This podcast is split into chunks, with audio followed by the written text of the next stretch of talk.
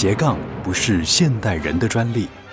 作曲家孟德尔颂不仅身兼钢琴家、作曲家、教师、指挥家，更是指挥棒的发明者，并且开启了巴哈音乐的复兴运动。同时，他还是冒险家、旅游达人和水彩画家。想知道音乐家究竟如何十八般武艺样样精通，而且样样不稀松吗？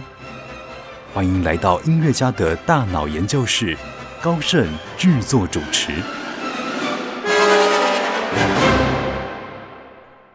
欢迎收听音乐家的大脑研究室，我是研究员高盛。我们的节目在每个星期六早上十一点，在 Bravo FM 九一点三为您播出。这个全新的企划，我们透过古今中外四个不同的系列，跟听众朋友分享不同时代的作曲家或是音乐人，为什么他们。有那么杰出的表现，我们要来研究一下他们的大脑结构。虽然我们不是科普的节目啊，我们可能呃有的时候真的会访问到一些研究脑科学的音乐人，有的时候我们会访问一些从音乐人又在呃斜杠去做其他不同领域的工作这样子的朋友，那觉得这样子的。状态呢？第一个可能就是有时候就是天生这一些人，他们的脑筋特别的灵活，然后他们能够有高度的啊这个 EQ 啊，也就是说情商指数。呃，我认识很多学音乐的朋友，最单纯的一个斜杠带就是从演奏者啊去做所谓的音乐行政啊，也就是说他们可以处理很多繁复的行政作业和人际关系。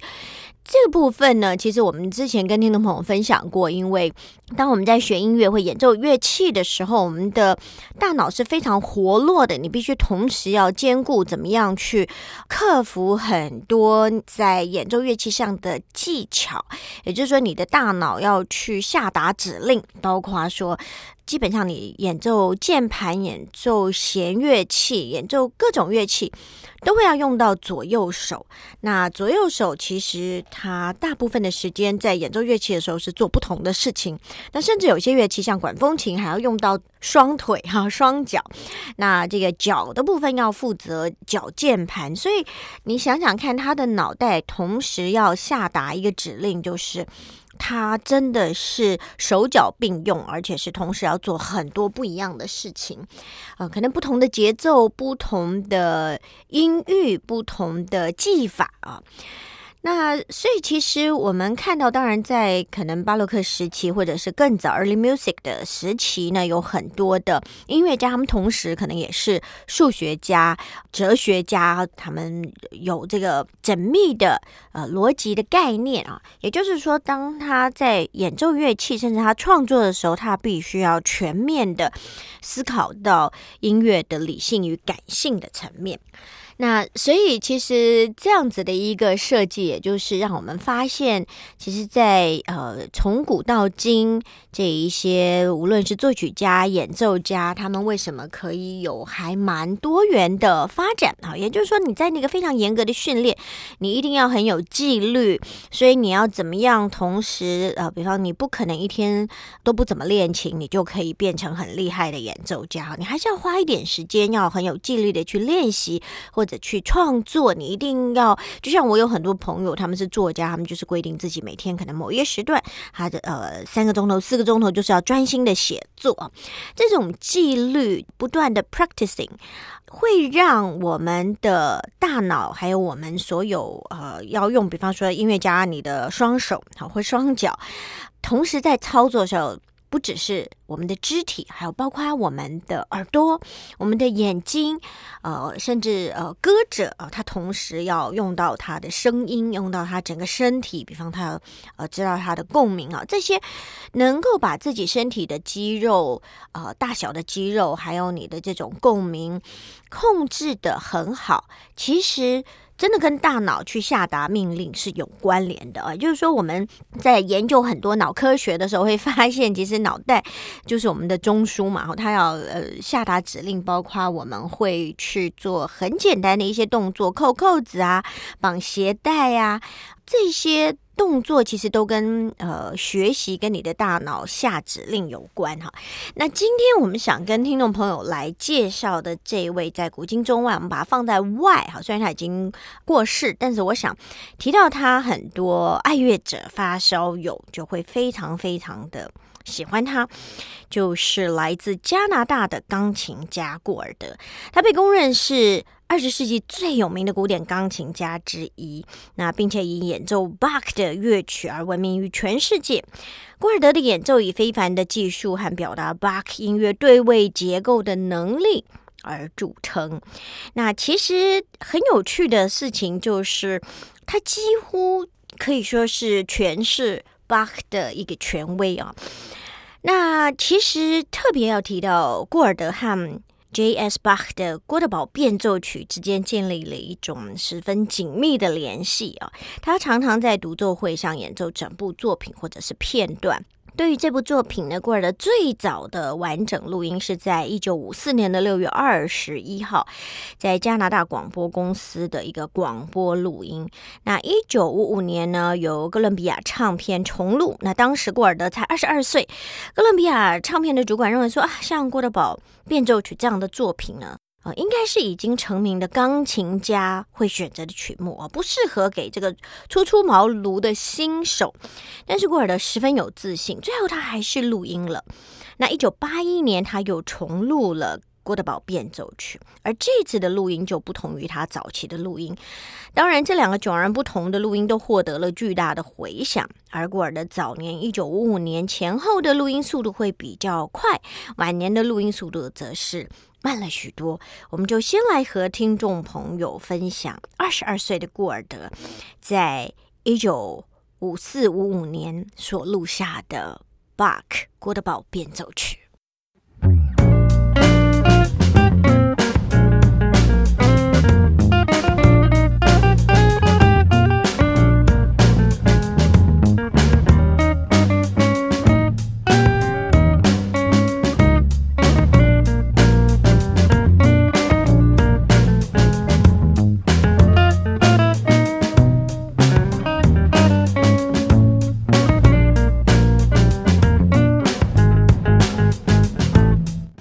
在今天的音乐家大脑研究室当中，我们透过古今中外的外这一个呃系列呢，和听众朋友分享来自加拿大的钢琴家，有一点传奇性的人物古尔德。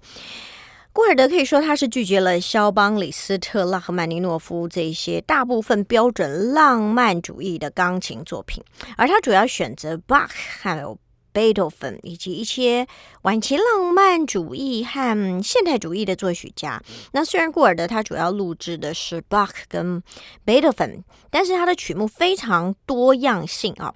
那包括像 Mozart、Haydn、Brahms 的作品，或者是前巴洛克的作曲家，像呃 Young Peterson。呃，斯威林克、William Byrd，还有这个奥兰多 Gibbons，还有二十世纪的作曲家，像保罗 Hindemith 或者是 Schoenberg，还有理查史特劳斯。那古尔德以他的这种怪癖闻名啊，从他这种非正统的音乐诠释和键盘习惯，到他的生活方式和行为的各个方面，他在三十一岁，也就是一九。六四年以后，他就停止举办音乐会，转向录音和其他的啊工作领域。那其实大家知道，古尔的同时也是一位管风琴演奏家、广播节目的主持人、作曲家和指挥家，而同时他又是一位多产的音乐期刊的撰稿人呢。在这些文章中，他讨论了音乐理论，而且也简述了他自己的音乐哲学。他出现在电视和广播节目中，并且制作了三部关于加拿大偏远地区的具象音乐广播纪录片，也就是《孤独三部曲》。那尽管古尔德主要的作为是以作为钢琴家有名，但是呢，他却是以指挥华格纳的《齐格菲牧歌》的录音结束了他的音乐生涯。那接下来我们来听听看古尔德诠释 Bach，也是大家耳熟能详，几乎弹钢琴的人都会有机会要演奏到的 Bach 的十二平均律。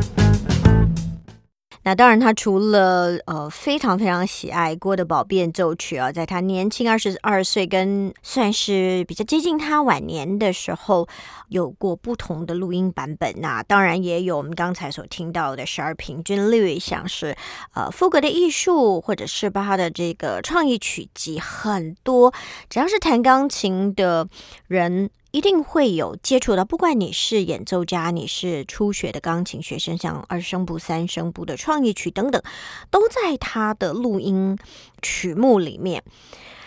那当然，他所演奏的十二平均律第二册的第一首作品，也就是 C 大调前奏曲与副歌，被美国国家航空以及太空总署，就是 NASA，确定为人类突出贡献，被作为人类文化代表之一，应用于好多项的太空探测计划里面。那除此之外呢，古尔德他也录制了像是我们刚刚讲的 Mozart、Beethoven，另外还有。西贝流士、史克里亚宾、h a n d m i t 这些其他作曲家的作品，那他所录制的徐麦克的钢琴作品全集受到高度的赞赏啊。那古尔德对于肖邦的作品评价比较低，不过他其实也录制过肖邦的第三号钢琴奏鸣曲，他也曾经把华格纳的管弦乐改编成钢琴独奏曲，而且录制了。唱片，那一直到一九八二年过尔德逝世之前，他的唱片大已经售出有这个，应该是我们来算算看啊，这个个十百千万十万百万，哎，上百万张。那么到了两千年，过尔德一九八一年录制的《郭德堡变奏曲》也出售超过两百万张啊，所以其实他真的是蛮特别，也蛮特立独行。有一点受到争议的一个钢琴家，那其实蛮有趣的是，我们要讲一下他有一些有趣的状况，也就是说，郭尔的演奏时候，他总是同时会哼唱。这些乐曲啊，他声称这种哼唱是潜意识的。那其实，呃，源于他小时候接受母亲的音乐教育的时候养成的一种习惯啊。他因为演奏的时候所做出各种奇奇怪怪的身体动作而闻名。那比方说，古尔德坚持要坐在他父亲为他制作的一把折叠椅上，他才能够。弹奏钢琴，即使这把椅子已经十分老旧，他仍然坚持要使用它。因此呢，在古尔德留下的这些录音当中，我们可以听到他的哼唱声，还有椅子所发出的叽嘎的声音。再就是，古尔德总是避免跟其他人有任何身体的接触，所以后来他就拒绝与他人面对面的交谈，而是透过通电话或者是信件来进行沟通。那他很妙的是，他会。做广播节目、电视节目，自己采访自己，而且他会发表这个采访稿啊。那他终身没有结婚，他对于孤独与隔离特别感兴趣，所以他呃曾经为加拿大广播公司制作有关于加拿大北部地区的实验广播剧，也就是《孤独三部曲》啊。那孤独反应。他与隔离还有对人所产生的影响，他说他自己是最后一个清教徒。那古尔德本人呢？他有时并不认为自己是钢琴演奏家，而自己认为他是一个广播业者。那因为他在加拿大也是广播节目的制作主持人。此外，他也曾经声称，他相对于钢琴演奏而言，自己更喜欢作曲和写作。然后呢，古尔德。Always 穿着很暖和的衣服，即使在大热天啊，比方说他一定会戴上手套、围巾跟帽子。然后，古尔德其实对于某些药物有依赖性啊，其中的一些药物其实是有副作用，对他的健康是产生了不良的影响。那他其实对自己的健康状态是非常关心，常常为自己量血压，担心自己手的安全等等。也有人说他有很多的呃类似强迫症。这样的状况哈，其实有机会我们应该请教，嗯，研究大脑科学或者是这些心理状态行为的专家哈，来看一看。其实像我们之前介绍这个养狼的女钢琴家格利莫，她也是有所谓的强迫症啊，就是呃，比方我们也看到很多的报道讲到过儿的小时候就是。常常要洗手，他就是一直觉得他手好像洗不干净，所以老要洗手，老要洗手，要一直用肥皂洗手啊。那这种没有办法，呃，你说他是偏执呢，或者你说他是强迫呢？嗯，其实对于用在表演艺术上，有时候是有帮助，可以使他们有一些蛮杰出、特别的成就啊。那其实聊到这边，我们就来听听看，因为我们说。古尔德他不只是一个很优秀的钢琴演奏家，他同时也是擅长演奏管风琴。我们就来听听看他在巴赫的赋格的艺术里面用管风琴所呈现的演奏。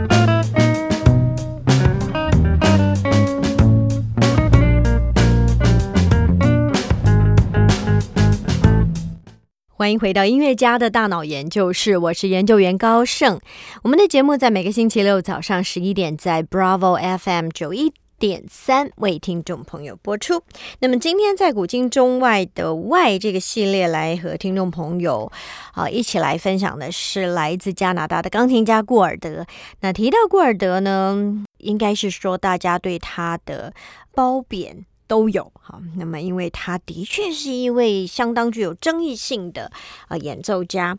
呃，他是一九三二年出生在加拿大，因为他妈妈流产过很多次，四十三岁的时候才生下他，所以非常宝贝这个唯一的孩子。那三岁开始，妈妈就带着他弹琴唱歌，所以学会看谱要比他识字早。他非常喜欢重复的去弹一个。琴键用不同的速度、触键的方式，专心的来听钢琴的声音，也喜欢一边弹琴一边哼唱，所以养成了他一生改不了的习惯啊。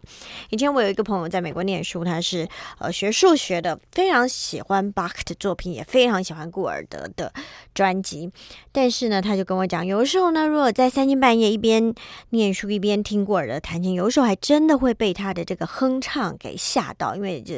在这个非常宁静的夜晚，突然间有人的声音哦，呃，发出来。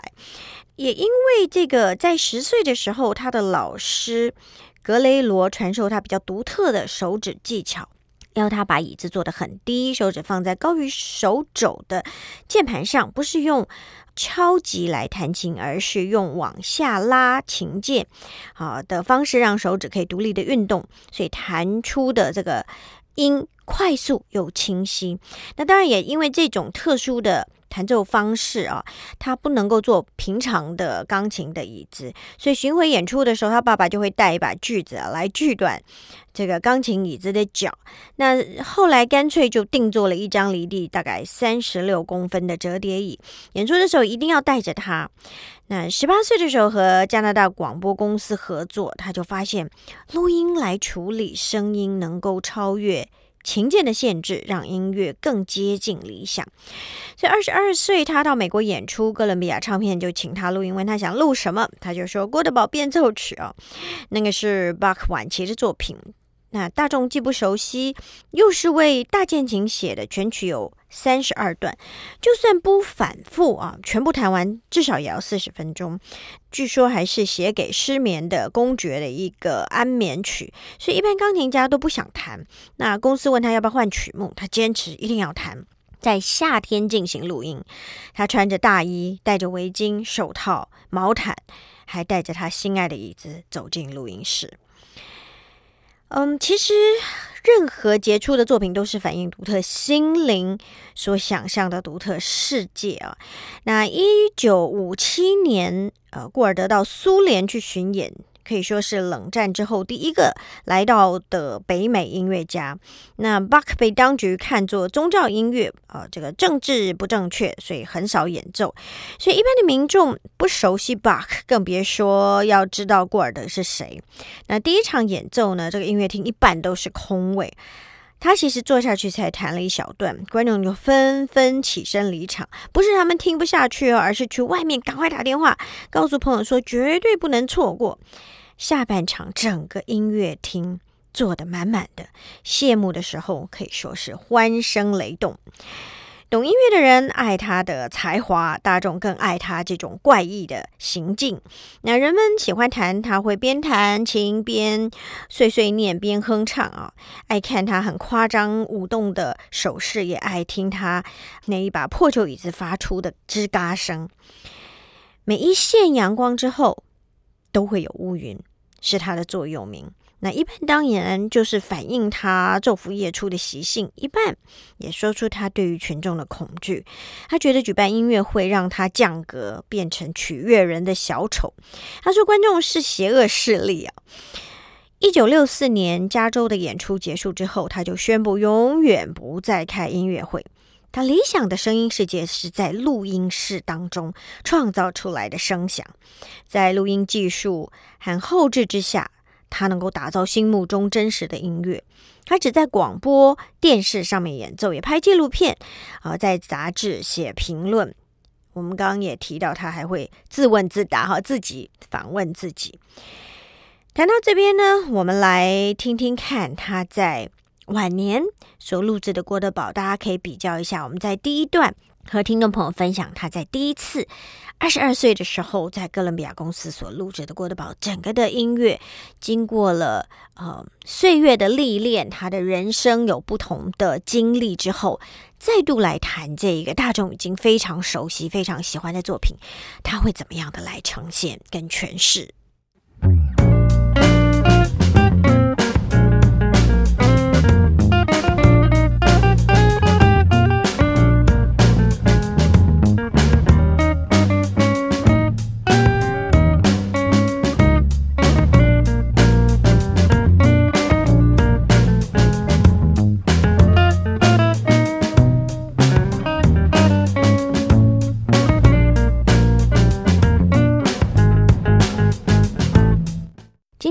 音乐家的大脑研究室，我们想跟听众朋友稍微讨论一下，现在很多人都在注意的一个。呃，普遍性啊，在孩子们的呃这个状况里面会发生的，叫做 ADHD。它简单来讲就是过动跟注意力不集中。那大部分的人会觉得，哇，这是一个很麻烦的事情。然后觉得很多的父母觉得，呃，小孩有这样的问题啊，通常是学校的老师来反映啊，觉得造成班上的困扰，很丢脸。但事实上，我要跟听众朋友先来讲一件事情。我们先来看看有哪些。名人他们也是具有呃 ADHD 或者是过动这样子的倾向，甚至有罹患这样子的，确实有这样的症状。比方像前英国首相丘吉尔，还有现代企业的名人比尔盖茨、运动明星 Michael Jordan，还有作曲家 Mozart。还有大家都知道的发明大师爱迪生，还有艺术家达文西等等，他们在童年的时间呢，都同样的曾经因为活力充沛，像脱缰的野马，让家长头痛不已。而他们日后的成就也证明，只要周遭的人给予适当的协助，他们同样能够发挥专长，拥有不凡的人生。那当然也是因为根据台湾。啊，这个所谓专注力研究学会的卫教资料显示，会发生注意力不足或者是过动 ADHD 的原因，是因为患者的大脑中的神经传导物质多巴胺以及肾上腺素的分泌量较一般人低，导致大脑无法有效筛选讯息，所以常常会出现有听没有到的状况。好严重的啊，甚至他当然就会出现过动或者是冲动等这些缺乏控制力的一些症状。所以其实呃比较有效的一个改善或治疗，通常我们就是听到医生会建议说，要睡眠充足，要有大量的运动，然后要少吃甜食啊，因为吃了甜的东西都是会让人比较 hyper 的。那其实我们刚刚讲到的这一个。的确是跟大脑中缺乏多巴胺有关。那但是我们比较鼓励，呃，不一定是要靠吃药啊。的确，这些注意力不足的小孩在学龄的时候上课容易在教室坐不住啊，他会不断的要呃容易插话，在青少年时期容易冲动啊、叛逆啊、顶嘴啊，在成人的时期则是因为散漫健忘，没有办法组织规划等等原因而面临职场上的一些问题。不过呢，呃，现在 ADHD 的治疗大部分会借由心理治疗，比方心理咨商啊、认知的治疗、行为治疗，或者是放松训练来改善啊。那其实呢，ADHD 的患者，他虽然他的症状会造成生活上一些困扰，但是这样特质的人，其实他他们具备一些相当迷人的特质、个性的特质，比方说他们。呃，富有创造力，他们很敏锐，他们的思考容易跳脱框架，呃，也常常会有出人意表的点子，也因此呢，比较没有心机。他们通常是很热情、活泼，然后容易跟大家打成一片，热心助人等等啊。所以，怎么样在如果你的孩子有这方面的状况，可以引导他们发展他们适合的，不管是对于音乐、对于运动，对于一些特殊的。技能，或者是其实这一些呃过动或 ADHD 的孩子，其实是非常非常聪明的。他们常常会忘东忘西，他们懒散，并不表示他们是笨的孩子。好，通常他们的智商都相当的高，都在一百以上。所以，我其实还蛮鼓励我们的听众朋友，如果你的孩子有 ADHD 的状况，或者你周围的朋友，呃，我们周围也有一些朋友，他们是到了。呃，成人了，已经三四十岁才发现哦，原来他有 ADHD 的状况啊。那当然比较大，发育都完整啊。那啊，如果需要适度的，就是有专科医生的帮助来帮你调配药，是有一些些帮助，但它不是一个需要长期使用的哈。所以我们在大脑。科学的这个研究室里面，我们就发现，其实我们很多很多的状况，我们身上的状况，不管好与坏，其实都跟我们的大脑有紧密的连接哦。其实提到这边，呃，我很想跟大家来分享过尔德自己演奏的一段肖邦即兴曲啊，它是一个以演奏 Bach 闻名的。呃，一个钢琴家，嗯，他也曾经刻意避开像肖邦这样的作品，但是你可以来听听看他的肖邦音乐，真的是非常的不一样。我觉得这是蛮特别的，嗯，不管你觉得他是有 ADHD，他是有过动，他是有强迫症，他的确是一个非常聪明的人，他的确是一个有强烈。主观啊，而且具有创造力的人，以至于他不仅可以成为一位非常优秀的钢琴家，他也可以做那么多的，包括写作、音乐的评论，呃，做电视广播的制作、主持，还有去做了很多的纪录片。我们就来听他所演奏的肖邦即兴曲。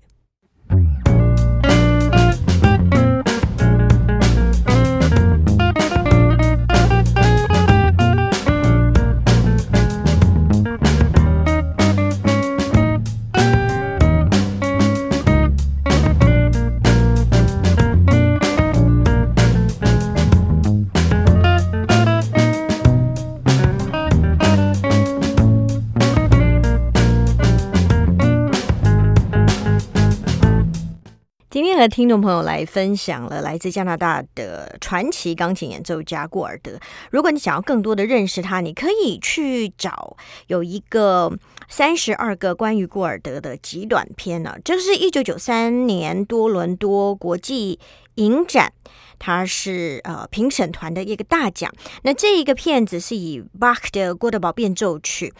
啊来相砍钢琴怪杰古尔德的生命诗篇，三十二段简洁的篇幅，完整勾勒出这一位音乐天才的一生。那古尔德，我们说到他是一位来自加拿大的天才钢琴家。嗯，三十二岁正值事业如日中天，却宣布以后的人生不再踏入音乐厅现场演出。他只要进行录音室的录音。那古尔德对于乐谱有着惊人的记忆力，当然呢，他对于数字也有着异于常人的一个算是偏执吧。他六岁。就听着华格纳的作品独自落泪，二十二三岁就灌入巴克的《郭德堡变奏曲》专辑而轰动欧美乐坛。第二天，他就是戴着围巾手套，整天呢记录他的血压数据。房间里囤放了十几箱的饼干与番茄酱，从来不教钢琴。喜好北极的辽阔与孤绝生活，坚持要坐在父亲为他特别制作的矮椅子上来演奏，以独特的方式来诠释音乐，反复的录音制作录音节目和纪录片。所以在这一个记录里面呢，也穿插了其他音乐家以及古尔德亲戚或乐迷的访问、动画以及前卫的这个电影的手法，影像和声音可以说是完美的结合，也替这一位传奇人物带出了新颖的内省观点，直指艺术家独特的心灵。在节目最后，其实我们要来听到是他改编华格纳的啊切格菲牧歌。的钢琴版本，他自己的演奏，但他其实，呃，在他生命最后的一个录音，就是他指挥华格纳的《切格菲牧歌》。希望听众朋友能够在今天的节目里面跟我们一起来探讨这一位钢琴怪杰古尔德的大脑。不管你的，嗯，对他的认识是已经比我还丰富，或是你今天第一次听到他的故事和他的演奏。都希望他的音乐其实也可以带给我们的大脑一些的启发。祝福听众朋友一切都好，下星期同一时间也欢迎您继续来到音乐家的大脑研究室，拜拜。音乐家的大脑研究室，让你一窥音乐家世界的缤纷璀璨，触发你的大脑活络，火花四射。